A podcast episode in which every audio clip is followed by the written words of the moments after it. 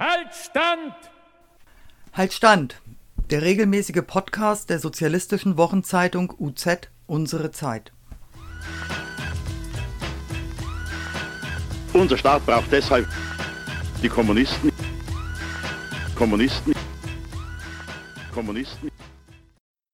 Herzlich willkommen zu einer neuen Ausgabe unseres Podcasts Haltstand Podcast der Wochenzeitung Unsere Zeit. Mein Name ist Michael und nach einer längeren Sommerpause sind wir mit einer neuen Folge zurück. Dieses Mal geht es um den Bundesparteitag der Partei Die Linke. Was ist geschehen? Nach einem jahrelangen Hin und Her zwischen Sarah Wagenknecht und Menschen mit ähnlicher Position und dem Vorstand der Partei Die Linke und vor allem deren Funktionärinnen und Funktionäre hat sich eine Gruppe von zehn MandatsträgerInnen von der Partei Die Linke gelöst, sind ausgetreten woraufhin die Fraktion im Bundestag ihre Auflösung beschlossen hat und nun als Gruppe weiter existieren will.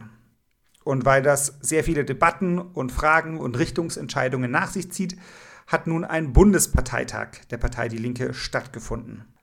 UZ-Redakteur Vincent Ziesler hat für die UZ diesen Bundesparteitag nun begleitet und auf der Website der UZ einen Live-Ticker betreut. Er war einer der Journalisten mit dem größten Ausharrungsvermögen, wenn sich der Parteitag bis nach Mitternacht hingezogen hat. Lieber Vincent, mit welchem Gefühl bist du zum Parteitag als Berichterstatter hingefahren? Was hattest du erwartet, was auf dem Parteitag stattfinden wird?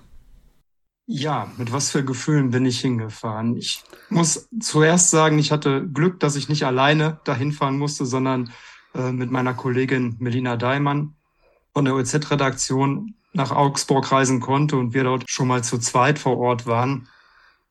Ich denke, was ich erwartet hatte, wurde weitestgehend erfüllt.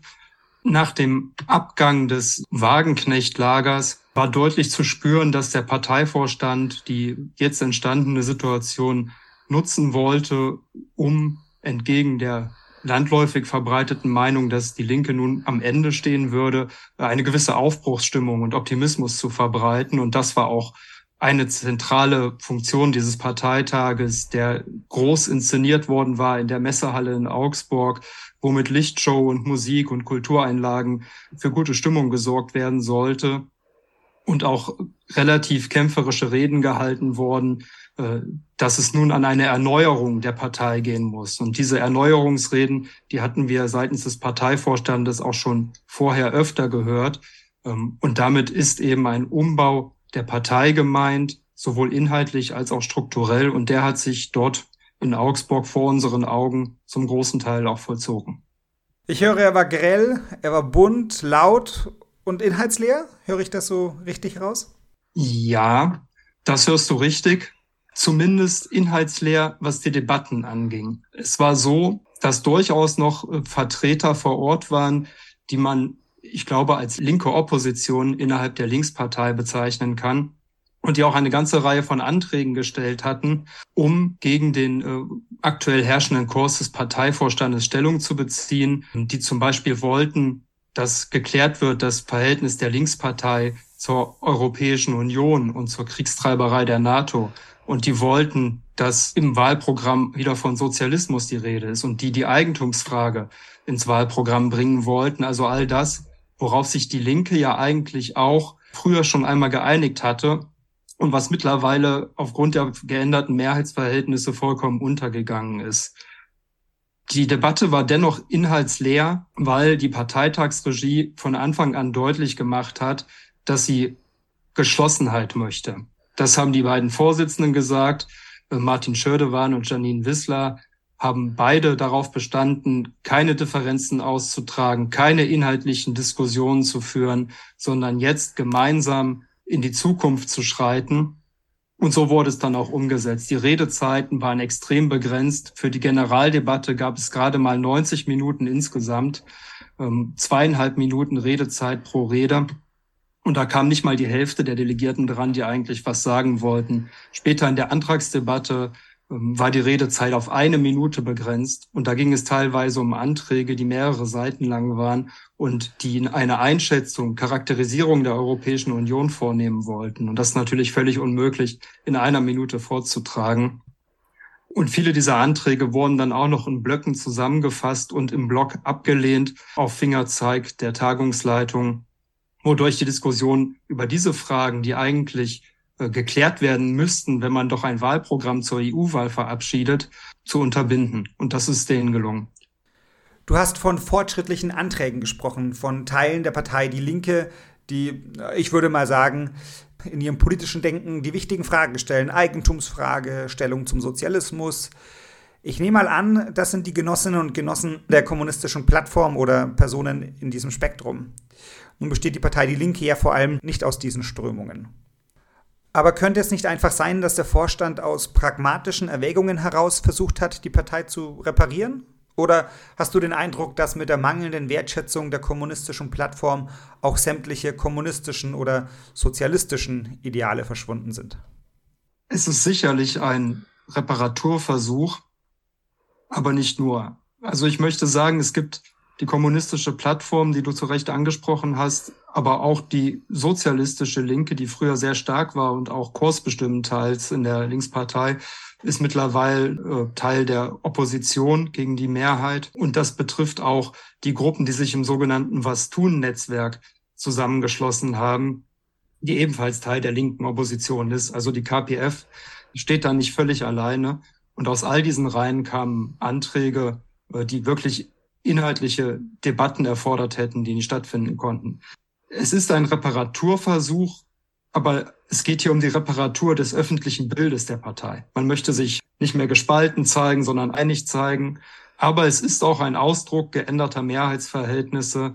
Das Regierungslager ist zusammen mit den sogenannten Progressiven in der Linken, progressive Linke nennen sie sich selbst, und der sogenannten Bewegungslinken eine Allianz eingegangen, die sich vor allen Dingen an Wagenknecht abgearbeitet hat und jetzt eben mehrheitsbestimmend ist. Und das hat man auch gemerkt. Es geht also nicht nur nicht nur darum, Schaden wieder gut zu machen, sondern auch der Partei eine neue Ausrichtung zu geben. Weg vom Sozialismus, weg von einem klaren Position in der Friedensfrage. Der Parteitag hat zum Beispiel beschlossen, für Sanktionen gegen Russland zu sein. Die Linke steigt ein in den Wirtschaftskrieg. Alle Anträge, und die kamen eben aus den Gruppen, die ich benannt habe und auch noch von der sogenannten antikapitalistischen Linken, die sich gegen Sanktionen und gegen Wirtschaftskrieg gerichtet haben, wurden da in Bauschenbogen abgelehnt und zum Teil, wie gesagt, im Block und ohne große Debatte. Es geht aber auch darum, dass in der Partei jetzt ein Umbau stattfindet, und dafür wird auch die Krise, die Sie jetzt momentan durchgemacht haben, genutzt. Also Parteivorstandsmitglied Katina Schubert hat gesagt, wir sorgen dafür, dass uns beim nächsten Mal, wenn wir eine Bundestagsfraktion haben, keiner mehr abhaut. Und da klingt schon so ein gewisser autoritärer Ansatz durch. Und den haben wir auf diesem Parteitag erlebt, die ganze Zeit. Das bezieht sich nicht nur auf die kurze Redezeit und auf die Unmöglichkeit, richtige Debatten zu führen, sondern es wurden dort auch Beschlüsse gefasst, mit denen ein Umbau der Partei möglich ist. Zum Beispiel wurde ein äh, Leitfaden gegen, zum Umgang mit Sexismus in der Partei verabschiedet, mit dem jetzt sogenannte Vertrauensgruppen gegründet werden. Das sind eigenständige Gremien äh, neben der Schiedskommission, an die können sich Betroffene von Sexismus wenden und dann werden diejenigen, die sexistischer Äußerungen oder Taten beschuldigt sind, vorgeladen, um sich dort zu entschuldigen. Und für die gibt es dann gar keine Verteidigungsmöglichkeit mehr. Es steht auch in diesem Leitfaden drin, dass es keine Unschuldsvermutung gibt in der Partei, sondern dass es die subjektive Tatschilderung des Opfers ernst zu nehmen ist und sich der Beschuldigte kooperativ zeigen muss, wenn er wieder eingegliedert werden möchte in die Strukturen der Partei. Und das sind so Schritte, die dann auch Zugeständnisse sind, zum einen an die Progressiven, aber die auch, und da gab es durchaus Kritik auf dem Parteitag, dazu dienen können, unbequeme Parteimitglieder loszuwerden, ohne äh, das, sage ich mal, rechtliche Verfahren eines Schiedsgerichtes durchlaufen zu müssen, sondern schlicht durch Fingerzeig, Vorwurf und dann entsprechend den Ausschluss aus den Strukturen ohne den Ausschluss der Mitgliedschaft und ohne die in der Satzung festgelegten Parteistrafen aktivieren zu müssen. Und das ist schon aufgefallen, dass wir diese Gleichzeitigkeit haben von inhaltlicher Neuausrichtung der Partei und Umstrukturierung der Partei nach innen, um mögliche aufflammende Grabenkämpfe von vornherein recht autoritär zu unterbinden. Ein solches Verfahren ist mir neu. Kennst du solche Verfahren von anderen Strukturen? Nein, das habe ich da zum ersten Mal gesehen und als wir diesen Antrag gelesen haben, äh, meine Kollegin und ich, waren wir auch ziemlich erschüttert darüber, dass so etwas möglich ist und, und denkbar. Aber der Parteitag hat beschlossen, und zwar unter Jubelrufen und mit teils Standing Ovations, das genauso machen zu wollen. Angekündigt wurde auch, das hat man dieses Mal nicht gemacht, weil man befürchtet hat, nicht mehr genügend Delegierte für eine Zweidrittelmehrheit im Saal zu haben. Ähm, angekündigt wurde aber auch äh, eine Satzungsänderung, die dann entsprechende zusätzliche Strafen auch über die Schiedsgerichtsverfahren vorsieht, die es bisher in der Linkspartei nicht gegeben hat und die auch bewusst nicht eingeführt worden waren. Da ist der Umbau in vollem Gange. So. Ich bin noch beschäftigt, wie sich eine solche Sexismusklausel auswirken könnte. Wie schätzt du das ein? Wie oft wird es in Zukunft Sexismusvorwürfe geben? Ja, das ist eine gute Frage. Die feministische Kommission, die damit beauftragt war, diesen Leitfaden auszuarbeiten, die hat gesagt, Falschbeschuldigungen sind selten beziehungsweise seltener als, äh, als Opfer, die sich nicht melden, so als, äh, als tatsächliche Opfer, die sich nicht melden. Und deswegen macht es auch Sinn, keine Unschuldsvermutung zu haben, weil wenn sich schon jemand meldet, dann wird es auch stimmen. Jetzt ist es aber so, dass diese Debatte um Identitätspolitik, ähm, um die Frage, was ist Sexismus, in der Linkspartei schon länger läuft. Ich habe den Parteitag äh, der Linken in Nordrhein-Westfalen in diesem Jahr verfolgt. Dort wurden so Karten ausgeteilt, auf denen stand sexistische Kackscheiße. Und die sollten immer dann hochgehalten werden, wenn ein Redner äh, am Pult etwas sagte, was als Sexismus empfunden wird. Und da war ganz genau zu beobachten, dass diese Karten jedes Mal hochgehalten wurden, wenn sich jemand geäußert hat, der jenseits der Mehrheitslinie lag. Meines Erachtens nach werden diese Vorwürfe häufig kommen und sie werden auch deshalb häufig kommen, weil das Politikverständnis das zum Ausdruck gebracht wird von einer großen Anzahl auch an Delegierten auf diesem Parteitag, so ist, dass man sagt, meine persönlichen Grenzen, mein, mein persönliches Empfinden sind entscheidende Debattenpunkte, an denen ich festmache, ob du ein valides Argument hast oder nicht. Und wenn ich mich unwohl fühle, während du redest, dann wird das schon irgendeine Art von Sexismus sein. Und so steht es auch in diesem Leitfaden. Da gibt es eine ganze Reihe von Beispielen dafür, was denn sexistische Gewalt ist. Und die Bandbreite, die ist immens.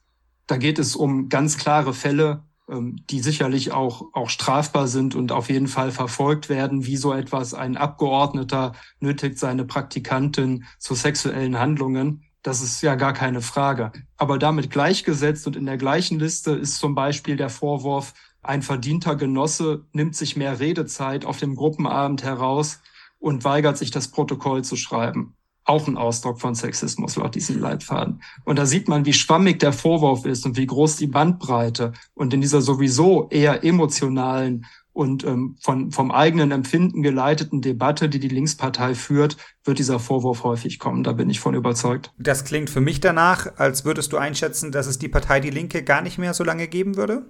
Also ich glaube nicht, dass sie in kürzester Zeit eliminiert sein wird. Ich glaube, dass diese Art von Strukturen genutzt werden, um eine Geschlossenheit, die ja der Parteivorstand auch ständig einfordert, herzustellen und um Widerspruch klein zu halten.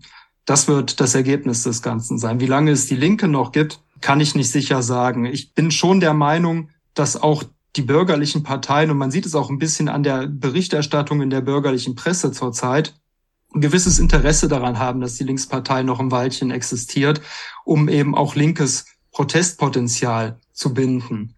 In einer Partei, die zwar mit linken Schlagworten arbeitet, die von, von Frieden spricht, sich als Friedenspartei bezeichnet, als ökologische Partei, als sozialistische Partei sogar, aber nicht Gefahr läuft, tatsächlich einen Bruch zu riskieren, sondern sich eher anschlussfähig gibt an das bürgerliche Lager. Ich glaube, das kommt schon den Herrschenden auch ein Stück weit entgegen, dass es diese Partei gibt. Deswegen möchte ich mal nicht in den Abgesang einsteigen. Aber als tatsächlich sozialistische Partei, als tatsächlich Friedenspartei gibt es die Linke nach diesem Wochenende in Augsburg möglicherweise jetzt schon nicht mehr. Jetzt war die Friedensfrage ja eine der Gründe, weshalb Sarah Wagenknecht die Linkspartei verlassen hat. Die Friedensfrage war lediglich aufgenommen worden von den kommunistischen Plattformen, die aber, wie du gesagt hast, eigentlich niedergebügelt wurde. Glaubst du, dass es die Partei nochmal schaffen könnte, eine Anti-NATO-Haltung einzunehmen?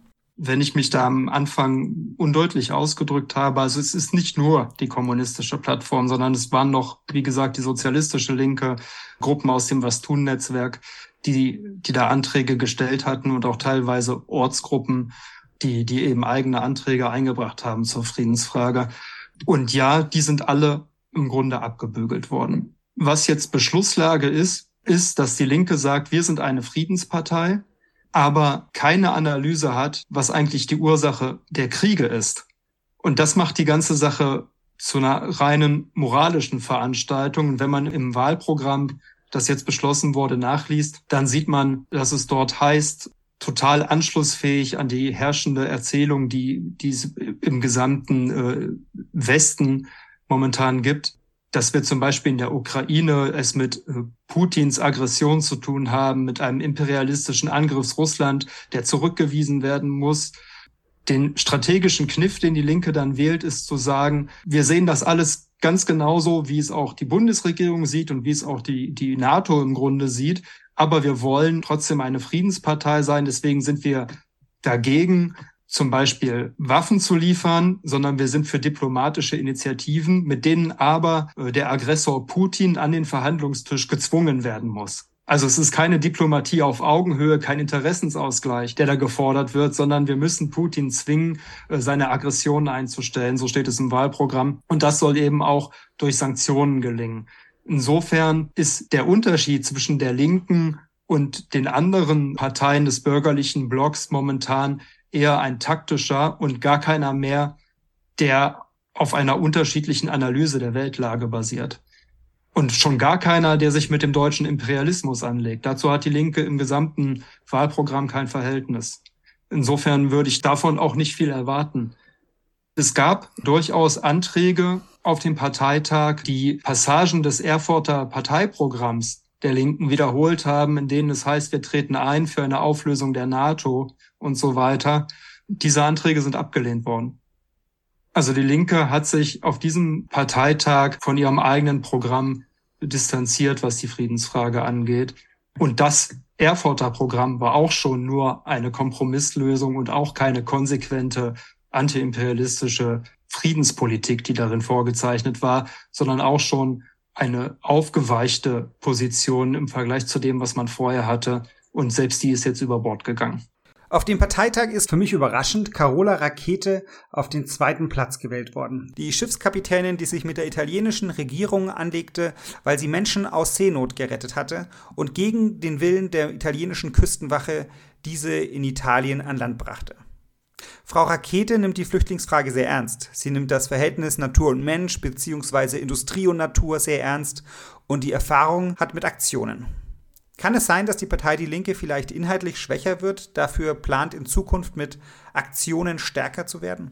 Ja, das bleibt abzuwarten. Es wurde diskutiert auf dem Parteitag das Verhältnis der Linkspartei zur großen Friedensdemonstration in Berlin am 25. November. Und da ist deutlich geworden, dass die Linke zum einen den Aufruf des Bündnisses nicht unterstützt und zum anderen auch große Schwierigkeiten hat, mit Bündnispartnern zusammenzuarbeiten, die nicht ganz auf ihrer Linie liegen. Es wurde dort gesagt seitens des Parteivorstandes, dass das aufrufende Bündnis schwierig sei, dass man sich distanzieren müsse, aber gleichzeitig irgendwie dabei sein muss. Und deswegen hat man einen eigenen ähm, schwammigen Aufruf aufgesetzt, in dem es äh, zwar auch um die Friedensfrage geht, aber so wie ich es eben skizziert habe, gegen den Angreifer Russland und so weiter. Und vor allem ansonsten um eigene Wahlkampfschwerpunkte und Inhalte geht so dass dort alle möglichen Fragen zusammen mit der Friedensfrage, die ja nun auf dieser Demonstration im Vordergrund steht, behandelt werden. Und da darf man schon Zweifel haben, dass wenn das das Herangehen ist an Bündnispolitik und Aktionspolitik, dass das auf Dauer von großem Erfolg und von großer Beliebtheit im Bündnisbereich äh, begleitet sein wird.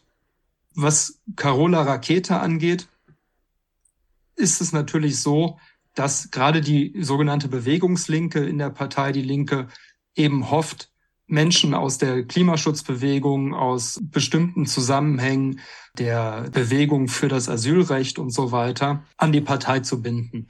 Und das scheint auch tatsächlich Anklang zu finden. Die Taz hat berichtet, dass sich 500 Linksautonome in einem Aufruf gemeinsam erklärt haben, jetzt der Linkspartei beitreten zu wollen. Aber das ist eben auch ein Ausdruck dieser geplanten Erneuerung und dieser Strategie, ähm, bestimmte Mehrheiten in der Partei abzusichern und zu organisieren.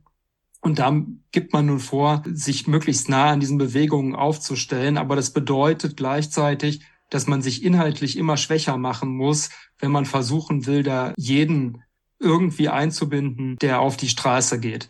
Und ich glaube, dass das auf Dauer nicht funktionieren kann, dass das irgendwann zu einer inhaltlichen Klärung kommen muss und dass sich diese Klärung mittlerweile schon herauskristallisiert als totale Anschlussfähigkeit an die anderen Parteien mit dem Ziel, eben die Bewegung von der Straße in die Parlamente und dann in die Regierungen zu holen, mit den bekannten Ergebnissen, die wir zum Beispiel auch in der Entwicklung der Grünen verfolgen durften, dass der Marsch durch die Institutionen dann am Ende an den ganz reaktionären Rand des deutschen Parteiensystems geführt hat harte Worte, die du sagst. Doch das betrifft noch nicht den Kern meiner Frage, nämlich ob Carola Rakete der Partei Die Linke beibringen könnte, wie Aktionen funktionieren und dass, wenn die Genossinnen und Genossen in diesen Aktionen und Kämpfen dazugelernt haben, auch wieder ihr politisches Bewusstsein und ihre Strategie schärfen könnten? Also die Frage, wie sich die Linke verändert, ist natürlich ein bisschen der Blick in die Glaskugel. Was man jetzt sagen kann, ist, was die Parteiführung erreichen möchte. Und das haben sie ziemlich deutlich gemacht. Martin Schördewan hat gesagt, die nächste EU-Wahl ist eine Schicksalswahl und man würde mit einer starken Linken, mit einem starken Wahlergebnis für die Linken einen Einstieg machen in eine, so hat er es wörtlich gesagt, Zeitenwende für soziale Gerechtigkeit in Europa. Und da wird schon deutlich, diese Parteiführung möchte Reformen erkämpfen in einem Parlament, in dem EU-Parlament, das gar keine eigenen Gesetzesinitiativen starten kann. Und diese Parteiführung, auch in Form von Martin Schirdewan, hat reihenweise aufgezählt, was sie in den vergangenen Jahren angeblich erreicht hat. Und nichts davon ist von diesem EU-Parlament ausgegangen. Und nichts davon ist ein Ergebnis dessen, was, was die Linkspartei macht oder ein, oder ein Wahlergebnis bei den EU-Wahlen. Es ist deutlich geworden, dass, die, dass der Parteivorstand ziemlich zufrieden damit ist, irgendwo mitmachen zu können. Und es wurde auch gesagt, dass viele Gesetze, die in der Vergangenheit verabschiedet worden wären auf EU-Ebene, dann auch eine linke Handschrift gehabt hätten und sowas. Also man möchte sich da integrieren, man möchte Teil dieses parlamentarischen Betriebs sein und da mitmachen und man wird versuchen, auch die Leute, die aus den Bewegungen kommen, da zu integrieren und die auf Kurs zu bringen. Ob das gelingt oder nicht, wird man sehen. Aber man hat es ja auch schon so ähnlich bei den Grünen erlebt die ja auch sich zum Teil gestützt haben, gerade mit ihren Wahlerfolgen in letzter Zeit, ähm, auf Bewegungen wie Fridays for Future und ähnliches. Ähm, und nun dort aber auch am Scheideweg stehen, weil man nicht andauernd oder nicht dauerhaft regieren und dann gleichzeitig gegen sich selbst protestieren kann. Das, das wirft früher oder später Fragen auf und es wird auch Fragen für die Linke aufwerfen, zumal, wie gesagt, das angesprochene Spektrum an Bewegungen breit ist und man schauen muss, wie man sich dazu verhält. Was Carola Rakete betrifft, ähm, hast du recht. Sie hat in der Vergangenheit auf sich aufmerksam gemacht. Sie ist, denke ich, auch, was die Flüchtlingsfrage angeht, eine verdiente Aktivistin. Deswegen muss man da jetzt gar nicht lange auf ihr herumhacken. Wie sie sich in diesen parlamentarischen Betrieb und in diesen Politikbetrieb der Linkspartei einfügt, das wage ich aber nicht zu prophezeien. Man muss sich vor Augen halten, als der Parteitag gerade begonnen hatte, erschien ein Interview bei Zeit Online, in dem Rakete nicht nur gefordert hat, dass sich die Linke einen neuen Namen geben soll, sondern dass sie sich auch glaubhaft von ihrer SED-Vergangenheit distanzieren soll. Also sie hat da schon nicht nur einen Fauxpas begangen, sondern auch ähm, direkt den Generalangriff auf die sozialistische Tradition der Partei gestartet. Deswegen würde ich mich an dieser Stelle mal nicht darauf verlassen, dass das Wirken von Frau Rakete einen positiven Einfluss auf die Linke hat. Wahrscheinlicher ist das Gegenteil. Als Redakteure der UZ, als Genossin und Genosse der DKP war die ja nicht ganz unbekannt. Es gibt Linksparteimitglieder, die das UZ-Fest besuchen oder in lokalen Bündnissen vor Ort mit der DKP zusammenarbeiten. Bei eurer Arbeit am Live-Ticker des Parteitags hattet ihr auch berichtet von Kontakten zu Delegierten, die auf euch zukamen, um ihre Einschätzungen abzugeben oder die euch ihr Feedback mitgeteilt hatten. Wie war es für euch, diese Kontakte zu haben? Und glaubt ihr, dass dort, wo in der Vergangenheit die Zusammenarbeit funktioniert hat, diese auch in Zukunft noch funktionieren kann? Ja, also zum einen war das natürlich für uns um, vor Ort eine Freude, Menschen zu treffen, Delegierte, Genossinnen und Genossen, die erkannt haben, was in ihrer Partei passiert und die eine Stellung bezogen haben und die sie eben darauf hinwirken wollten, dass die Linke eine sozialistische Partei bleibt und dass die Linke ähm, eine Friedenspartei ist und die in der ganz krassen Minderheit waren auf diesem Parteitag. Das muss man einfach so sagen, die zum Teil niedergebrüllt wurden, wie ein junger äh, Delegierter, der über den Völkermord in Gaza gesprochen hat und dafür heftige Buhrufe sich eingehandelt hat, denen das Wort entzogen wurde, wie dem Genossen, der seinen Antrag zur Präambel des Programms begründen wollte, dem nach einer Minute das Wort entzogen wurde. Und die dann auch festgestellt haben, dass es eine Berichterstattung gibt über das, was sie tun. Und die festgestellt haben, dass es eben in der Medienlandschaft nicht nur ein Interesse daran gibt, diesen Wandel der Linkspartei hochzujubeln, sondern auch die Opposition zu beobachten und deren Arbeit wertzuschätzen. Eine Berichterstattung, die Position bezieht in diesen Auseinandersetzungen. Und insofern waren wir da sehr glücklich, dass wir diese Leute äh, dort getroffen haben und die uns auch teilweise mit wichtigen Informationen versorgt haben zum Verlauf des Parteitags, die aber auch, während sie da saßen, unseren Live-Ticker gelesen haben. Insofern war das schon, hatte das auch schon eine komische Komponente. Was die Bündnisarbeit angeht, glaube ich, und das ist natürlich eine Frage, die man sich in den nächsten Wochen und Monaten angucken muss, aber glaube ich, dass vielen Linksparteimitgliedern, die in ihren äh, Ortsvereinen sitzen, in ihren Kreisverbänden aktiv sind, dieser ganze Prozess der Veränderung der Partei nicht allzu nahe steht um es mal vorsichtig auszudrücken. Ich glaube schon, dass vor Ort, wo man sich kennt, die Bündnisarbeit äh, weiterhin möglich sein wird in den Kommunen, wo, wo es ja reihenweise äh, Bündnisse gibt, an denen die Linke beteiligt ist und man ja auch sagen muss, äh, zum Glück beteiligt ist, weil das, was mit dieser Partei passiert, ist ja auch, wenn es wie eine Komödie aussieht, im Grunde eine Tragödie für die deutsche Linke. Äh, wenn eine Kraft im Bundestag einen solchen Wandel hinlegt und man sich kaum dagegen wehren kann. Aber der Parteivorstand hat es verstanden, auf diesem Parteitag und auch schon auf den vorhergehenden Mehrheiten zu organisieren. Ob diese Mehrheiten ein Ausdruck sind der Mehrheiten an der Basis insgesamt, das bleibt abzuwarten. Vielen Dank, lieber Vincent. Vielen Dank, danke für die Einladung. Das war Vincent Ziesler. Er ist Mitglied des Neusser Stadtrats und war von 2014 bis 2022 hauptamtlicher Funktionsgeschäftsführer der Linksfraktion in Neuss. Nebenberuflich arbeitet er in der Pflege und Betreuung von Menschen mit Behinderung und ist einer der Redakteure der UZ Unsere Zeit Wochenzeitung der DKP. Das war unsere Folge, die ganz konkret zum Bundesparteitag der Partei Die Linke war. Wie immer sind wir gespannt auf eure Rückmeldungen. Was hat euch gefehlt? Was hat euch gefallen? Wozu sollte sich der Podcast das nächste Mal Gedanken machen? Und wer von euch sagt, Mensch, das kann ich gut oder noch besser, als es bisher läuft, dann meldet euch gerne. Wir freuen uns über alle, die Lust haben, an diesem Projekt mitzuwirken. Und in diesem Sinne, euch alles Gute, bleibt weiter standhaft und wir hören uns. Halt Stand! Halt Stand! Der regelmäßige Podcast der sozialistischen Wochenzeitung UZ Unsere Zeit. Unser Staat braucht deshalb die Kommunisten. Kommunisten.